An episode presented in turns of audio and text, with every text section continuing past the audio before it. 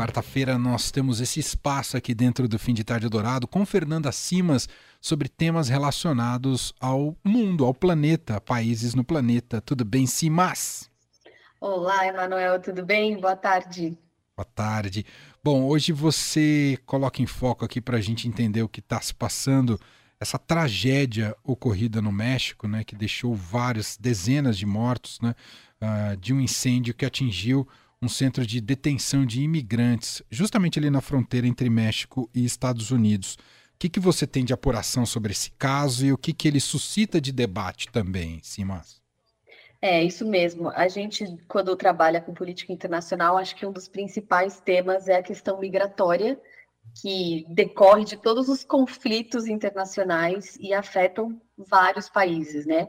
A gente teve aí a mais recente tragédia na fronteira entre México e Estados Unidos, foram 38 mortos e 28 feridos, por enquanto, porque existem muitos feridos graves que podem vir a morrer, enfim, a situação é realmente complicada. E foi um incêndio num centro de detenção para imigrantes em Ciudad Juárez, no México, fronteira com os Estados Unidos. É, tudo começou porque os migrantes, alguns, né, um grupo ficou sabendo que seria deportado dali, que não teria a chance de tentar chegar aos Estados Unidos de pedir a documentação para entrar nos Estados Unidos, e esse grupo é, colocou fogo em alguns colchões, e aquilo começou a ser consumido, o fogo começou a aumentar, e os vídeos são impressionantes, porque mostram, inclusive, alguns guardas desse centro de detenção do outro lado, sem fazer nada, não se movimentando, enquanto essas pessoas começavam a perceber o que estava acontecendo e se desesperar, gritando por socorro. Elas não conseguiam sair da onde elas estavam, né? O governo mexicano disse que todos os responsáveis vão ser responsabilizados pela situação e acabou, enfim, falou que a culpa é também dos imigrantes que começaram esse protesto, que causaram essa situação, que não tinham noção do que poderia acontecer. E, e mais uma vez se eximiu da questão de responsabilidade política com relação à questão migratória, né?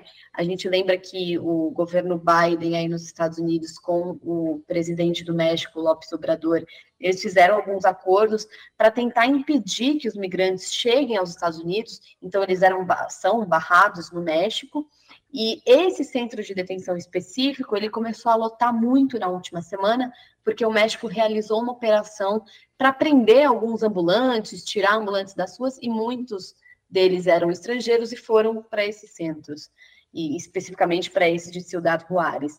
Então é uma tragédia, uma tragédia anunciada, né, que a gente vê pelo menos a cada dois, três meses uma coisa muito trágica nessa fronteira acontecendo, como em outras partes aí do mundo.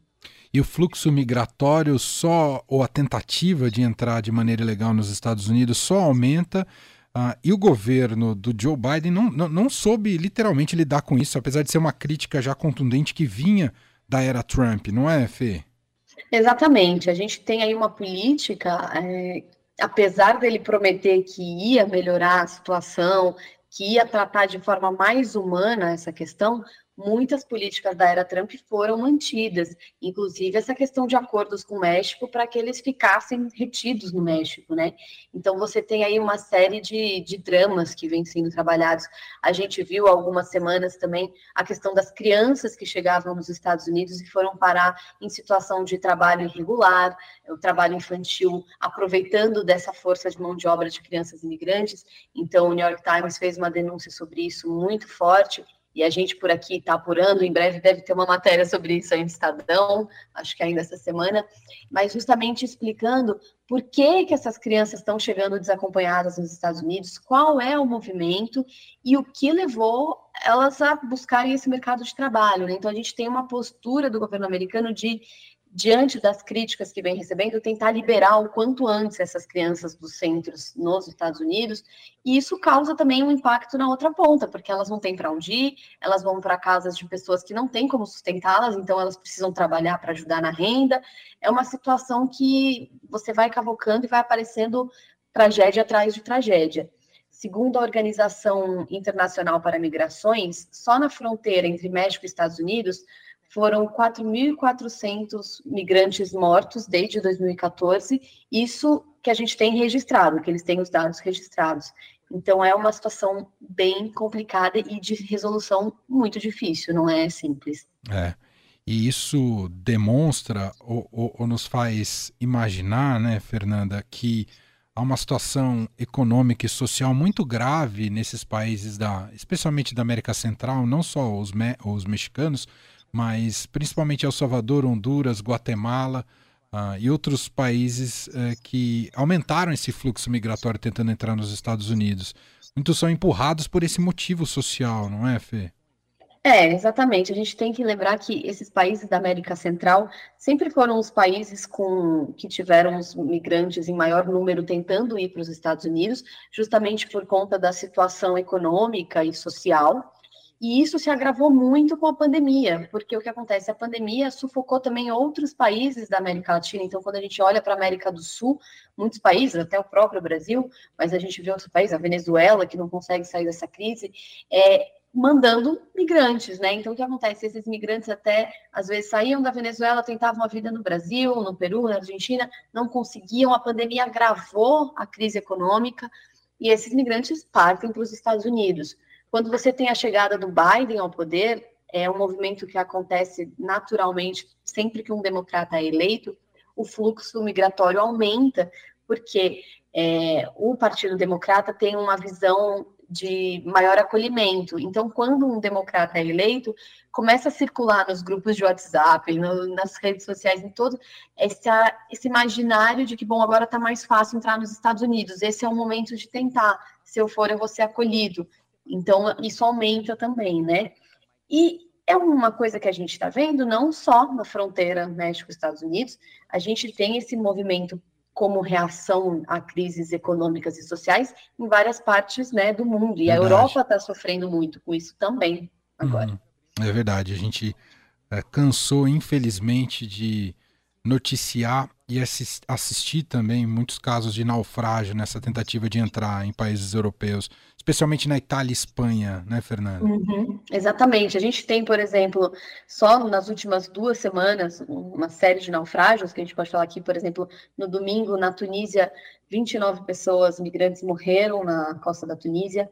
No dia 15, foram 86 na costa italiana dia 14, 34 em Madagascar, na África, e do dia 12, 30 na Líbia. E a gente pode pegar aí vários números. Mas eu queria chamar a atenção aqui para a reação dos governos. E aí a gente tem dois exemplos que eu acho que são interessantes a gente abordar e refletir aqui. Um deles é o Reino Unido, porque o Reino Unido está falando em enviar os imigrantes para Ruanda, porque não suporta mais alocá-los né, no Reino Unido, ou colocá-los em algumas bases militares ou até embarcações, porque hoje na Inglaterra, especificamente, alguns migrantes estão sendo alocados em hotéis. E aí o, o primeiro-ministro falou que isso está dando uma média aí de 14 bilhões de reais ao ano de gasto, é muita coisa. Ele precisa cortar esse gasto e decidiu que talvez coloque esses imigrantes em bases militares adaptadas ou até mesmo em embarcações foi a fala dele, que os migrantes precisam apenas do necessário, não precisam do luxo de um hotel. E é, exatamente, é um pouco chocante. E a outra política é da Itália. A gente tem aí essa semana um navio humanitário alemão, que é um navio que circula as águas europeias para ajudar as pequenas embarcações de migrantes. Ele está retido na Itália, não está podendo se movimentar, porque existe uma nova política do governo da Giorgia Meloni que, justamente para reduzir o número de imigrantes na Itália, é, determinou que todo navio que realiza uma operação, assim que ele termina, ele precisa voltar para o porto antes de iniciar uma nova operação. E esse navio humanitário teria capacidade para realizar várias ao mesmo tempo, em seguida, né, por conta uhum. da capacidade, e está retido, não pode. Então a gente tem essas, é, é, essas determinações aí que acabam agravando a, a tragédia humanitária da imigração. É. Bom, Vamos seguir acompanhando. É um problema crônico em várias partes do planeta. Em, em, um grau menor, o Brasil também tem um papel a ser cumprido, em relação especialmente com a fronteira da Venezuela, mas é algo comum em muitas regiões e sempre coloca em questão essa capacidade humanitária de abrigar uh, populações que vêm sofrendo muito em seus países, ou por questões econômicas sociais, ou até também por questões políticas. A Fernanda Simas está com a gente aqui todas as quartas, as terças no Jornal Eldorado, de manhã às 8h20 da manhã, e as quartas aqui com a gente no fim de tarde, sempre neste primeiro bloco. Obrigado, Fernanda. Até semana que vem. Obrigada. Até semana que vem.